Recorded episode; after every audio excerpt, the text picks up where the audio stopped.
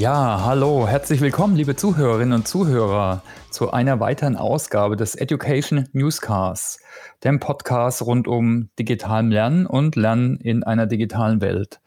Ja, wieder eine sehr spannende Gästin heute und zwar vielleicht nochmal zum Hintergrund haben wir eine Spezialausgabe im Rahmen der DSAG Live-Veranstaltung.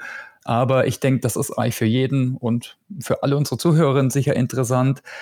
Wie auch immer, heute reden wir über HR-Transformation und zwar bei Schülke und Meier GmbH.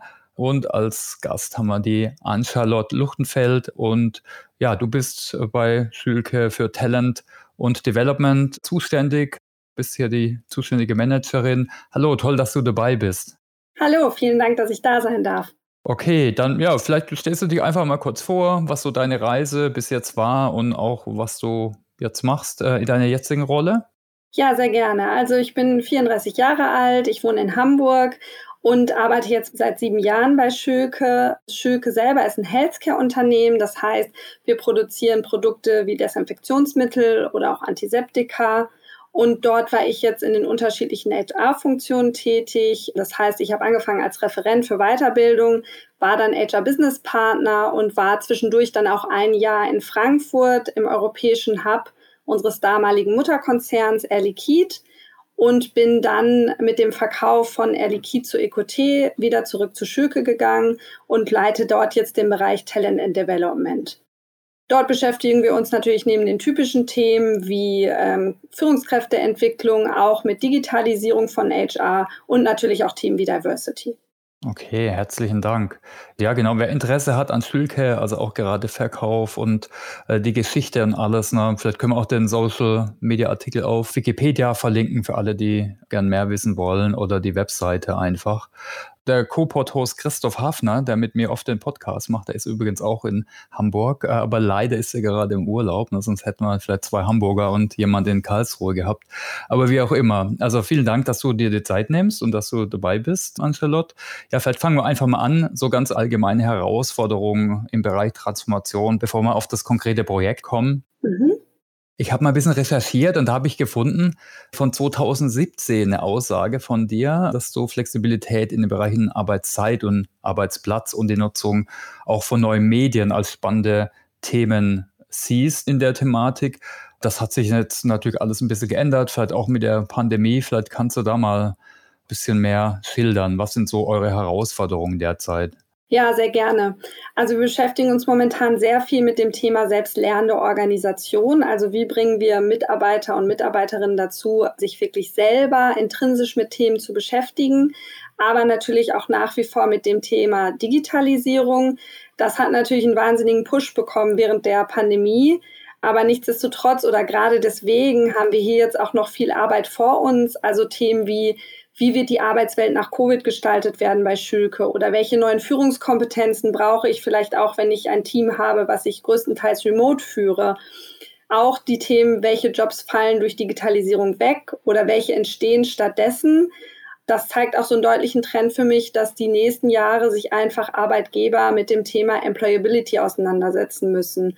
Also das heißt, wie bringe ich Mitarbeiterinnen und Mitarbeiter während der Digitalisierungswelle weiterhin dazu, nachhaltige Beschäftigungsmöglichkeiten zu finden. Wie muss ich sie qualifizieren? Wie sehen zukünftige Qualifizierungsprofile aus? Und dann haben wir aber natürlich auch die typischen Trendthemen momentan Diversity und Nachhaltigkeit. Okay. Und äh, du bist im HR-Bereich. Also wo siehst du da so die Rolle von HR in der digitalen Transformation? Also auf allen Seiten natürlich sicher die People-Themen, die du ein bisschen angerissen hast, wie Recruiting, Employability, äh, Bildung aber ist auch ein riesen Veränderungsthema. Ne? Also wo siehst du denn da sonst noch die Rolle von HR? Ja, also für mich sollte HR immer eine Art Vorreiterrolle einnehmen, eine Vorbildfunktion auch und mit entsprechenden Konzepten und offener, transparenter Kommunikation dafür Sorge tragen, dass Mitarbeitende und auch Führungskräfte durch die Transformation gut geleitet werden. Also im Grunde ist so ein Personaler oder eine Personalerin ja auch Change Agent, Stratege, Coach und Projektleitung, alles in einer Person. Aber ich finde, das sind ja auch genau die Gründe, die diesen Job so interessant und abwechslungsreich und auch wichtig machen. Ja, genau. Da können wir vielleicht einfach mal konkret drauf gucken, oder? Also was ihr so konkret macht jetzt äh, im HR und wie ihr euch transformiert. Ihr habt ja unter anderem da auch Software äh, eingeführt. Ne? Ich denke, das kann man ja sagen, auch SAP-Software, die das natürlich mit unterstützt hat. Das war, ist natürlich immer nur ein Teil der Medaille oder ein Bestandteil. Aber vielleicht kannst du mal drauf schauen, ne, was ihr da gemacht habt und vielleicht auch, was so Erfolgsfaktoren waren. Ja, also wir haben fast die komplette SuccessFactors Suite tatsächlich eingeführt und wir hatten da ein paar schwierige Voraussetzungen bei dem Projekt. Also wir hatten auf der einen Seite, wie wahrscheinlich in jedem Unternehmen, einen immensen Zeitdruck. Der war bei uns aber durch diesen Shareholder-Wechsel von Air zu EQT nochmal deutlich verstärkt, dadurch, dass die Altsysteme uns nur noch eine begrenzte Zeit zur Verfügung standen. Außerdem brauchten wir auch ein validiertes LMS, weil wir ein GMP-Unternehmen sind. Das heißt, wir haben gewisse Compliance-Regeln, die da eingehalten werden müssen. Und jeder, der sich damit schon mal ein bisschen auseinandergesetzt hat, weiß, dass beim validierten Learning dann doch noch einige Verhaltensregeln mehr beachtet werden müssen. Und dazu kam, dass wir das ganze Projekt auch dafür genutzt haben, alle Prozesse, die wir vorher hatten, zu hinterfragen, neu zu strukturieren und teilweise auch neu zu definieren. Das heißt, wir mussten innerhalb von acht Monaten neue Mitarbeiterkompetenzen erstellen, neue Führungsrichtlinien aufsetzen, Stellenbeschreibung und Zielvereinbarung anpassen und neu entwickeln, Mitarbeiterfeedbacks einführen und das Ganze musste natürlich auch noch verhandelt werden mit dem Betriebsrat, weil das können wir natürlich nicht einfach selber entscheiden. Und den ganz großen Faktor, den wir auch noch hatten, war, dass wir die Altdaten aus dem alten System in das neue System überführen mussten. Und das Ganze für die gesamte Schülke-Gruppe weltweit. Da haben wir dann auch geschaut, wie können wir Mitarbeiterinnen und Führungskräfte rechtzeitig mit einbinden und haben da dann auch versucht, regelmäßig zu kommunizieren, in Lunch- und Learn-Veranstaltungen Projektupdates zu geben und digitale persönliche Lerneinheiten bei der Einführung anzubieten und auch selbstgeräte Lernvideos haben wir dann zur Verfügung gestellt. Eine Art Lernvideobibliothek sozusagen. Ja, vielleicht damit sich die Zuhörerinnen und Zuhörer da noch ein bisschen konkreter das Bild machen können. Also wie viele Menschen hat das betroffen dann ungefähr? Du hast von Schülke Gruppe gesprochen. Genau, das sind 1200 äh, Mitarbeiterinnen weltweit. Okay, und das wir vielleicht auch nochmal, wo wir drauf gucken können, also ich weiß es, aber vielleicht nicht alle Zuhörer und Zuhörerinnen, also ein validiertes LMS, was ist das denn äh, genau? Was ist denn ein Unterschied zu einem normalen LMS? Genau, also da gibt's grundsätzlich immer nur einmal im Jahr ein Release. Das heißt, die Updates werden auch später eingespielt beim, als beim normalen Learning-System. Und das ist einfach wichtig, weil alle Änderungen, die auf uns zukommen, müssen nochmal intern bewertet werden und angeschaut werden, ob wir da neue Validierungsmaßstäbe ansetzen müssen und die Prozesse nochmal neu definieren müssen. Und deshalb ist das für uns ein sehr, sehr eng getakteter Prozess und wichtig, dass wir dort wirklich immer rechtzeitig informiert sind, was passiert jetzt in dem System. Ja, genau. Das ist vor allem in sehr regulierten Industrien. Also ich kenne es auch aus der Pharmaindustrie eben. Da haben das äh, einige Firmen. Okay, danke. Also Erfolgsfaktoren im Rahmen des Change Management war jetzt also auch noch eine zweite Frage. Vielleicht gucken wir da nochmal drauf. Oder denkst du, da bist du schon drauf eingegangen? Ich denke noch nicht ganz. Das war jetzt eher so eine Schilderung, um was es ging.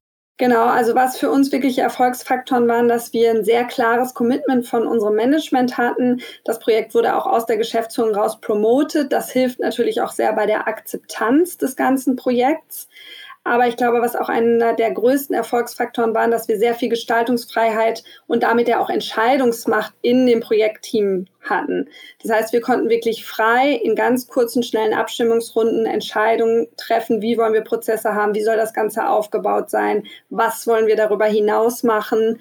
Und ich glaube, das ist auch so eine kleine Besonderheit gewesen, dass wir nicht da über das MC mehrere Runden drehen mussten.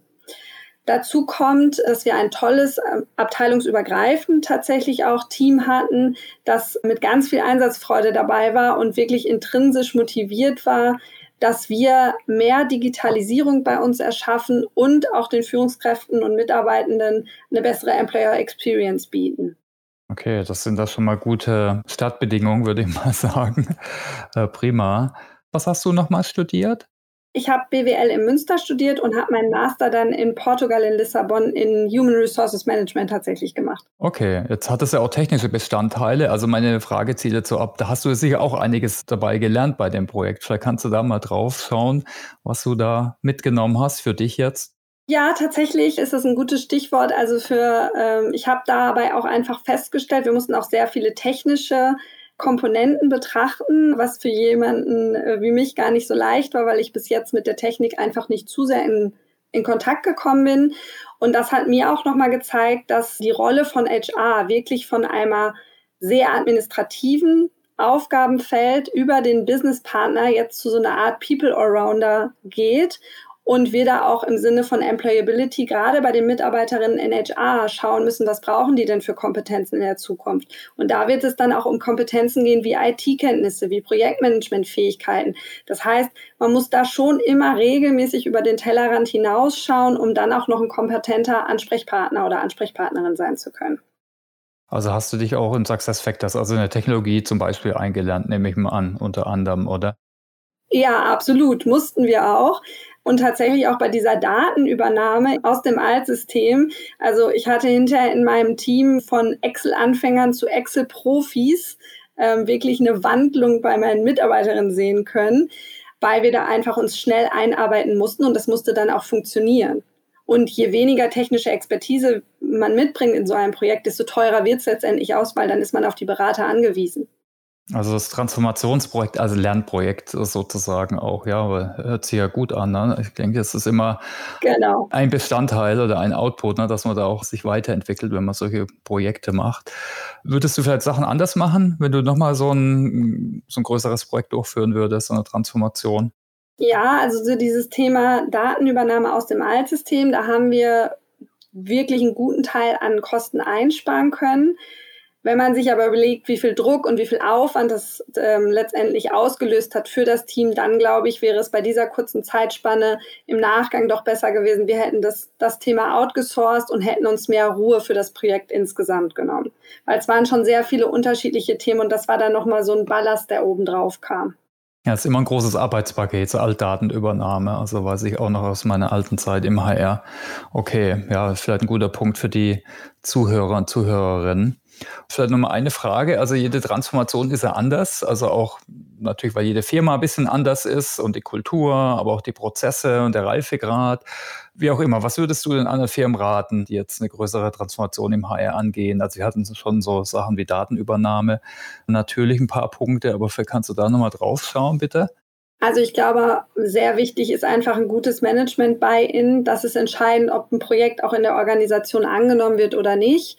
Dann den Punkt, den ich bereits herausgestellt hatte mit der Entscheidungsvollmacht. Also wenn man da wirklich das Team empowert, selber entscheiden zu dürfen, dann gewinnt man sehr viel Zeit und letztendlich ist es ja eh die Meinung dieser Fachexperten, auf die sich letztendlich verlassen werden muss. Und es ist auch eine schöne Wertschätzung, wenn man weiß, ähm, es wird einem diese Entscheidung zugetraut. Grundsätzlich natürlich eine klare, transparente und auch wertschätzende Kommunikation halte ich für sehr wichtig, einfach weil alle Digitalisierung oder auch andere Transformationsprozesse ja immer mit Ängsten begleitet werden von den Mitarbeitenden, von den Führungskräften. Und da ist es, glaube ich, auch wichtig, immer wieder die Vorteile für die einzelnen Personengruppen hervorzustellen. Und was ich immer ganz schön finde, ist in solchen Prozessen, dass man auch die Kommunikation der Transformation anpasst. Also zum Beispiel, wenn man ein digitales Tool einführt, dann ist es natürlich nicht so schön, wenn ich dann ein ausgedrucktes Handout dazu gebe, das widerspricht sich dann einfach so ein bisschen für mich. Deshalb haben wir uns auch dafür die Videolernbibliothek entschieden. Okay, vielleicht können wir da nochmal drauf schauen. Also du hast gesagt, Videolernbibliothek, hast du am Anfang schon mal erwähnt. Vielleicht kannst du da noch andere Bestandteile oder Medien nennen, die euch geholfen haben, um das Thema zu kommunizieren.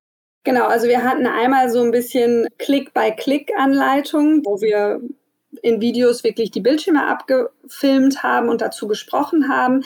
Wir hatten aber auch am Anfang so animiertere Videos, wo wir gesagt haben, wir stellen jetzt erstmal die einzelnen Faktoren der Suite vor. Was gibt es denn da? Was bedeutet denn das?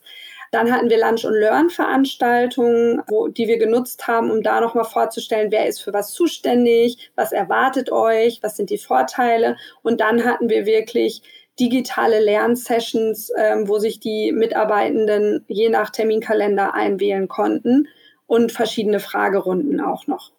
Das Ganze natürlich auf Deutsch und auf Englisch, weil, wie gesagt, war ja eine weltweite Einführung. Ja, so ein kompletter Mix, ja, das sehen wir eigentlich meistens. Da würde mich vielleicht auch noch mal interessieren, ich meine, viele meiner Punkte sind ja wahrscheinlich Themen, die du immer wieder hier hörst, wenn du Mitarbeitende zu Besuch hast. Was ist denn deiner Meinung nach oder aus deiner Erfahrung heraus noch eine der größten Herausforderungen bei Transformationen, die hier so genannt werden?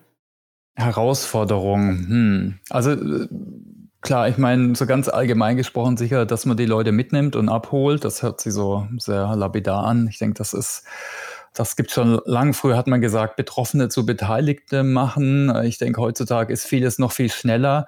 Da muss man eben schauen, wie man das vielleicht noch jetzt einfach, ne, also neudeutsch agil macht, dass man sich eben an den wandelnden Kontext sich anpasst, jetzt nicht ewig lang Konzept entwickelt und das ist dann vielleicht äh, schon Schnee von gestern, bis wir es dann endlich äh, ausrollen wollen. Also ich denke, das sind sicher Punkte.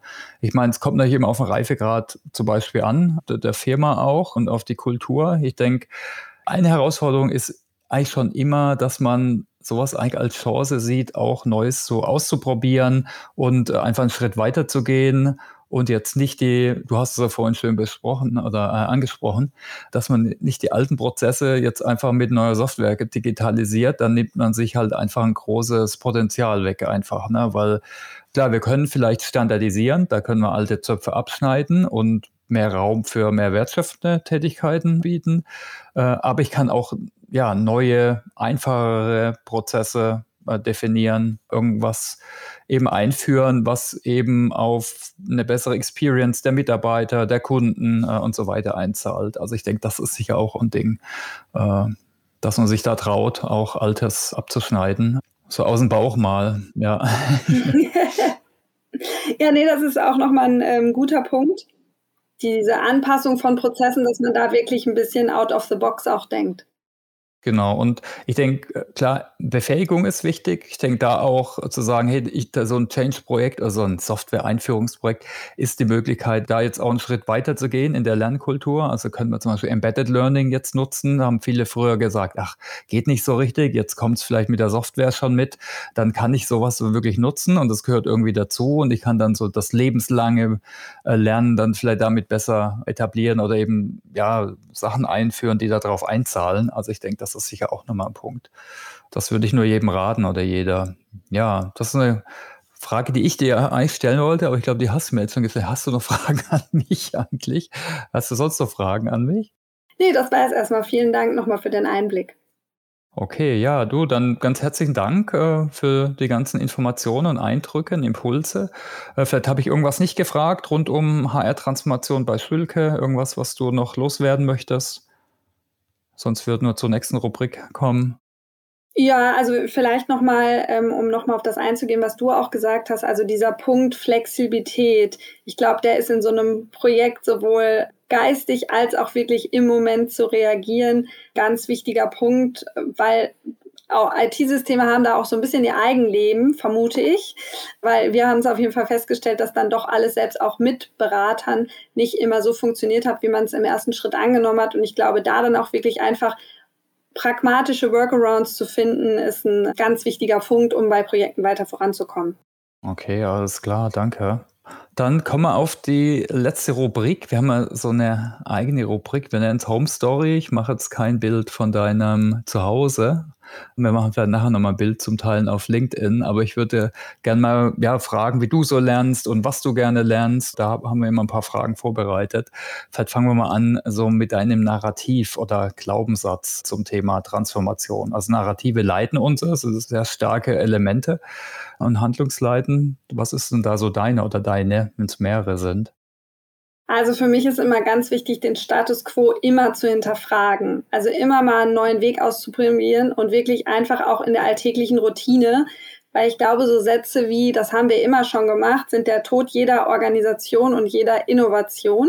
Und wenn da einfach jeder versucht, immer wieder neue und bessere Wege zu finden, dann ist das der, ein guter Weg, um die Organisation, aber auch sich selber kontinuierlich weiterzuentwickeln. So ein bisschen nach dem Motto, kleine Veränderungen, aber große Wirkung. Okay, cool. Status quo hinterfragen hatten wir so auch nicht. Das Tolle ist, hat jeder irgendwie doch ein bisschen anderen. Vielen Dank. Ja, jeder lernt ein bisschen anders. Wie lernst du denn gut? Also wir reden auch von Lernhacks, also hilfreiche Methoden beim Lernen und der eigenen Weiterbildung. Mhm.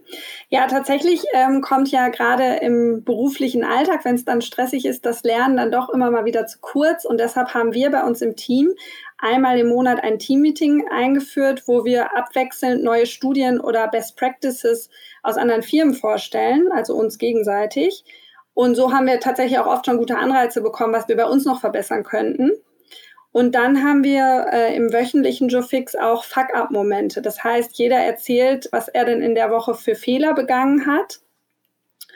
Und dann schauen wir uns das gemeinsam an und so kann man auch eine verbesserte Le Fehlerkultur einführen und wir lernen alle was dazu. Und was war das letzte, wo du was gelernt hast von irgendeinem Fuck-up, von dir oder von anderen? Fällt dir was gerade äh, in den Kopf? Oft sind es dann recht ähnliche äh, Momente, aber zum Beispiel, dass wieder vergessen wurde, an einen Stakeholder zu denken. Und da wird man auch immer wieder bewusst, wie wichtig ist da alle einzubinden. Und das passt auch ganz gut zu dem Thema, wie hole ich Mitarbeitende ab. Und die letzten interessanten Studien, das wird auch interessant, finde ich eine coole Idee oder das Interessanteste, was du da gelernt hast. Fällt dir was ein? Also das letzte, was wir hatten, ähm, war tatsächlich Auszubildende anzuwerben über TikTok-Videos. Mhm. Das ist äh, momentan machen das, äh, glaube ich, eher äh, modernere oder hippere Startups jetzt als ein produzierendes Unternehmen. Aber wir haben uns das mal angeschaut und überlegen jetzt so für uns, wie könnte man das abwandeln, dass es auch irgendwie noch authentisch ist. Ne? Also zum Unternehmen natürlich selber passt. Aber das war für uns schon ganz spannend, vor allen Dingen weil ich fast sagen würde, wir sind schon eine Generation darüber und gar nicht mehr die TikTok-Generation. Deshalb war das für uns jetzt auch mal das erste Mal so was komplett Neues. Na cool. Und man landet auch immer was dabei, ne? Absolut. Äh, was hast du denn auf deiner To-Learn-Liste derzeit? Also wir haben alle To-Do-Listen. Äh, manche haben auch eine explizite To-Learn-Liste. Was willst du dieses Jahr noch lernen? Ich setze mich gerade tatsächlich sehr stark mit dem Thema New Work auseinander, weil es auch zu den Projekten, die wir momentan haben, sehr gut passt. Und auch ein bisschen mit dem Schwerpunkt, welche Rolle spielt denn Inner Work dabei und wie kann man das bei den Mitarbeiter und Mitarbeiterinnen gut unterstützen? Was ist Inner Work? Sowas wie Achtsamkeit und oder so in die Richtung oder was? Ja, zum Verständnis. Und welche Rolle spielen Werte und Einstellungen dabei, wie ich gerne arbeite und wieso ist das wichtig, darauf zu achten und sich dem selbst bewusst zu sein vor allem. Okay, cool, spannend. Den Terminus habe ich jetzt noch nicht gehört, also äh, danke, spannend. Okay, und deine letzte wichtige Lernerfahrung, also echt relevante Lernerfahrung, was war das? Oh, ich würde sagen, das jetzt gerade, das hat mich jetzt schon Überwindung gekostet, sowas mal zu machen. Und äh, Podcast selber hören ist natürlich äh, wesentlich einfacher, als selber in einem zu sprechen. Aber es war eine gute Erfahrung. Vielen Dank dafür. Ja, es lief doch ganz easy, oder? Auf jeden Fall. Was sind denn deine Lieblingspodcasts? Da können wir vielleicht zur letzten Frage kommen. Also, wie hältst du dich up to date? Podcasts äh, hast du erwähnt. Was kannst du da empfehlen? Ja, tatsächlich mache ich das meistens eher mit Blinkist zum Beispiel mit der App, aber auch mit Büchern. Also meine Eltern haben mir letztens zum Beispiel das Buch It's Now von Janina Kugel geschenkt. Und das fand ich, waren sehr viele Gedanken und Ansätze, die ich sehr inspirierend fand, sowohl beruflich als auch privat. Und das finde ich ist dann auch immer eine ganz schöne Mischung, wenn man für beide Bereiche des Lebens was mitnehmen kann. Absolut, ja. Und ich denke, bei HR ist es eh oft so, ne? da geht es um den Menschen, da geht es auch um einen selbst irgendwie. Hast du noch andere Tipps, äh, wie du dich up to date hältst, jetzt für HR, für Transformation, zu den Themen, die wir heute besprochen haben? Ja, also wir haben natürlich auch und sind natürlich auch beim Arbeitgeberverband. Da werden oft äh, Newsartikel zu neuesten Themen veröffentlicht. Das machen wir natürlich auch oft sehr gerne. Dann teilen wir das ja im Team, wie gesagt. Und manchmal auch ganz klassisch einfach Artikel sowohl in der Zeitschrift als auch digital. Genau. Und was nutzt du da? Zeitschriften? So Personalwirtschaft und so die gängigen oder?